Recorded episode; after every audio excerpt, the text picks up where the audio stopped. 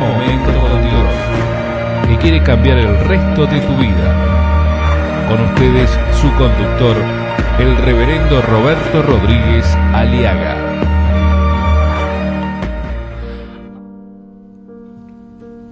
Jesús le dijo, no llores. Le vio, se compadeció de ello y dijo, no llores. Y enseguida se acercó y tocó la camilla y le dijo al muerto, joven, a ti te digo, levántate. Entonces el que había estado muerto se sentó y comenzó a hablar y Jesús se lo entregó a su madre. Jesús le dijo, no llores, no sigas lamentándote. ¿Por qué? Pero si he perdido todo. Jesús dice, abandona tu resignación, porque la resignación te va a enfermar, te va a llenar de bronca, de odio, de violencia, de estatismo, de escapismos, que puedes irte a, los fármacos, a las drogas, a los estupefacientes. Abandona tu resignación, pero sí a la aceptación. Tramita tu dolor por la vía de Dios y su gracia y el poder de su palabra consoladora. Bendita sea la aflicción. ¿Sabe por qué es bendita la aflicción a través de Cristo? Porque revela el consuelo y el poder de Dios. No existe tiempo, mi amigo, en que no podamos confiar en Dios. Este es el momento en que tú debes seguir creyendo y viviendo y entendiendo. Tienes que entender y saber que Dios va preparando todo para el bien de los que le aman.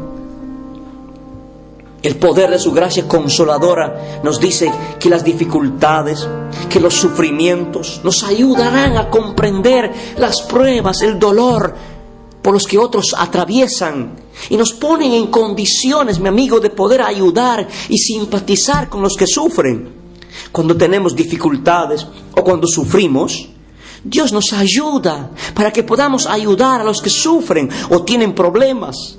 Dios no nos consuela para que vivamos una vida cómoda, sino para hacer ayuda y consuelo para otros. El Señor me ha instruido para que yo consuele a los cansados con palabras de aliento, dice Isaías 54. Y acercándose Jesús, enseguida se acercó. ¿Sabe por qué se acerca Jesús? Porque en medio del dolor, cuando uno pierde un ser querido, la soledad nos inunda, la angustia nos invade y todo ser humano necesita no solo expresar su dolor, no solo expresar sus emociones, también necesitamos el apoyo, necesitamos el afecto personal de algunas personas que comprenden nuestro dolor. Y hay alguien, sobre todo las personas que hay en este mundo, por multitudes que sean, hay solo uno que sí realmente se interesa por nosotros. Ese se llama Jesucristo. Por eso Jesús, Dios mismo, es el único y principal ser divino que está más interesado, y no solo interesado, sino tiene con qué y puede ayudarnos y consolarnos porque necesitamos de una atención especial y divina y gloriosa de la presencia real de Jesucristo y del poder consolador del Espíritu Santo. Por eso se acerca. Y usted necesita este momento de dolor, usted necesita que se le acerque el Señor, usted necesita una nueva experiencia con Cristo, mi amigo. Tramita tu dolor, no te enojes contra Dios, ¿por qué no tramitas más bien tener una experiencia con el Consolador, con Jesucristo? Cuando me llame, invocaré. Eso es invocar el nombre del Señor. Cuando me llame, le contestaré, dice el Señor. Yo mismo estaré con Él. Lo libraré de la angustia. Y Jesús dice, yo rogaré al Padre y os dará otro consolador para que esté con vosotros para siempre. La vida de Cristo en nuestros corazones nos va a ayudar a salir de esta situación, porque si no, si no vienes a Cristo, vas a escaparte, vas a huir, puedes huir a la soledad, puedes huir a los fármacos, puedes escaparte a las drogas, al pasivismo y a la depresión. Salí, dile sí a Cristo, dile sí a la vida. Y los que llevaban, dice, cuando Jesús se acercó, tocó el féretro y los que le llevaban el, féretro, el, ataúd este se detuvieron. Eso es, se detuvieron. Con Cristo en el corazón, usted puede detener Usted puede quitar de su vida el poder de la droga, del alcoholismo. Con Cristo se detiene el tabaquismo, la inmoralidad, la violencia, el odio. Con Cristo en el corazón se suspenden, se detiene la ola de suicidios en una sociedad neurotizante, llena de estrés, de decepción y desilusión. Con Cristo en el corazón se detiene, se suspenden los boliches, las discotecas, los centros de prostitución.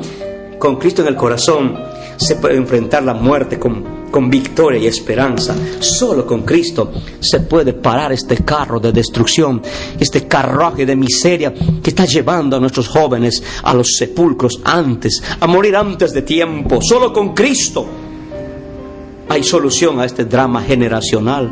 Jesús la vio, sus ojos ven, sus párpados examinan. Jesús vio la fe de un paralítico y sus cuatro amigos le dijo, tus pecados te son perdonados, levántate y anda. Jesús vio a una mujer enjorobada por las fuerzas del infierno y del dolor. Cuando Jesús la vio, la llamó y le dijo, mujer, eres libre de tu enfermedad. Jesús vio a un hombre tullido, cuadripléjico por 38 años de frustración y vergüenza. Y le dijo, le vio y le dijo, ¿quieres ser sano? Levántate, toma tu lecho y anda. Jesús vio a un hombre rico pero pobre llamado Saqueo, odiado y amado a la vez, pero vacío. Un rico pero pobre, solo y sin amigos sinceros, le vio y le dijo, Saqueo, date prisa, bájate de ese árbol, porque hoy es necesario que yo pose en tu casa. Hoy ha venido la salvación a esta casa. Jesús no solo vio, se compadeció de esta pobre viuda sin esperanza y sin deseo de seguir viviendo y luchando. Su hijo había muerto. Jesús, Dios, hablar de compasión es hablar de misericordia. Jesús tuvo compasión de la gente no lástima, sino misericordia, porque la lástima lastima. Era misericordia, bondad, piedad, benignidad, porque no tienen que comer. Y con siete panes y unos pocos pececillos alimentó más de cuatro mil personas. Jesús tiene misericordia de usted, porque Él hace llover sobre buenos y malos, hace salir su sol sobre justos e injustos. A nadie le ha faltado un pan, porque Él tiene misericordia de nosotros. Jesús no solo le dijo, no llores, sino que le habló y le dijo, no llores, porque hay poder en la palabra de Dios. Una gran multitud iban con la viuda camino al cementerio, algunos tal vez llorando, otros tratando de acompañar su mitigante dolor de esta viuda, y hoy huérfana total. Otros en silencio, incapaces. Ahí está la multitud acompañando a esta viuda, todos incapaces de darle una palabra de consuelo, aliento, porque no podían ni sabían cómo hacerlo. A veces es mejor callar y toda la multitud impotente, incapaz de poder derrotar al imperio de la muerte, otra vez se llevaba, que se quitaba y arrancaba al hijo único de esta pobre mujer viuda. Y Jesucristo se acerca y le dice, no llores. Y enseguida tocó el cadáver y le dijo, muchacho, levántate. Le dijo al muerto, joven, te ordeno que te levantes. ¿Por qué? ¿Qué autoridad tiene este hombre? Lo que pasa es que este hombre es Jesucristo, verdadero hombre y verdadero Dios. Joven, te ordeno que te levantes, porque yo soy la resurrección y la vida, y el que cree en mí, aunque esté muerto, vivirá. La resurrección y la vida en carne humana, mi amigo. Qué maravilloso. Con una palabra de mando, le dijo, joven, te ordeno que te levantes. Esa es la palabra de Dios. Ese es el poder de la palabra porque en su angustia clamaron al Señor y Él los salvó de la aflicción. ¿Y cómo salva Dios? Dios salvó y salvará a la humanidad a través de este mensaje del Evangelio. Envía su palabra y los sana y nos libra del sepulcro. ¿Sabe mi amigo? Hay poder en el Evangelio. Es, es, el misterio del Evangelio, que esta palabra, este libro bendito que es la Biblia, palabra de Dios, que es la palabra de Dios, contiene el mensaje de salvación y de esperanza. En ella nos habla de Jesús el Salvador la resurrección y la vida en carne humana con una palabra de mando.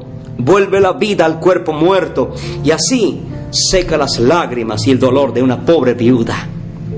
Qué consuelo para miles y millones de enlutados en este mismo momento es saber que en el nombre de Jesucristo hay vida y vida en abundancia, que en el nombre de Jesús hay resurrección. Aleluya. Y dice la palabra en Juan 5:25, les aseguro que viene la hora y ahora mismo es cuando los muertos oirán la voz del Hijo de Dios y los que le oigan vivirán. ¿Qué ¿Qué significa esto? Simplemente que Cristo tiene el poder absoluto dado por su Padre Celestial para resucitar primero a los muertos espiritualmente. Sí, usted tendrá vida biológica, usted debe estar caminando, por eso dice que los muertos oyen, los muertos oirán.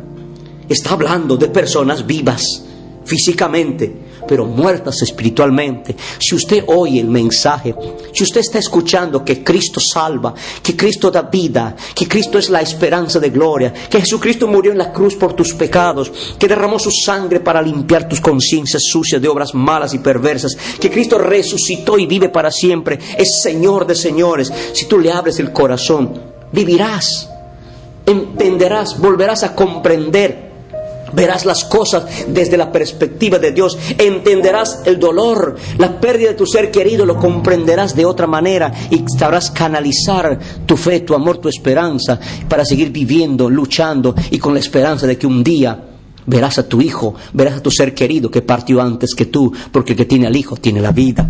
También Cristo tiene poder para resucitar en el futuro a los muertos físicamente, que mueren biológicamente no se admiren de esto, dijo en San Juan 5:28. No se admiren de esto, porque va a llegar la hora en que todos los muertos oirán la voz y saldrán de, de sus tumbas los que hicieron el bien, fe en Cristo.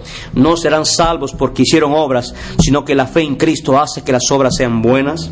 Resucitarán para tener vida. Pero los que hicieron el mal, los que hicieron lo malo, resucitarán para ser condenados. Algunos resucitarán de la muerte a la muerte otra vez. Y otros resucitarán de la muerte a la vida. Dígame usted en cuál de estos dos grupos está. Jesucristo entonces tocó al joven que había estado muerto y este muchacho oyó la voz que le dijo, levántate, se sentó y comenzó a hablar y Jesús se lo entregó a la madre. ¡Qué maravilloso! Así termina este drama generacional con Cristo en el corazón. Se lo entregó a su madre. Con Cristo se vuelve a vivir en familia. ¿Has perdido tu hijo? Tal vez no ha muerto físicamente, tal vez abandonó tu hogar, tal vez tu hijo te lo ha llevado la droga, te lo ha llevado la prostitución, te lo ha alejado el odio. Hay muchas madres que han perdido a sus hijos por el dolor, por el odio, la incomprensión, o el padrastro o la madrastra o alguna circunstancia. Con Cristo es posible que tu familia vuelva a estar unida. Solo con Cristo se vuelve a vivir en familia. En la cruz Jesús dijo a su madre, mujer, ahí tienes a tu hijo. Y a Juan le dijo, hijo, ahí tienes a tu madre. Con Cristo se vuelve a comunicar la familia. No hay nada más bello ni más agradable que ver a los hermanos vivir juntos en armonía. ¿Quieres tener armonía en tu hogar? No se trata de dinero, mi amigo. No se trata de pan. No se trata de techo. No se trata de ropa, de educación.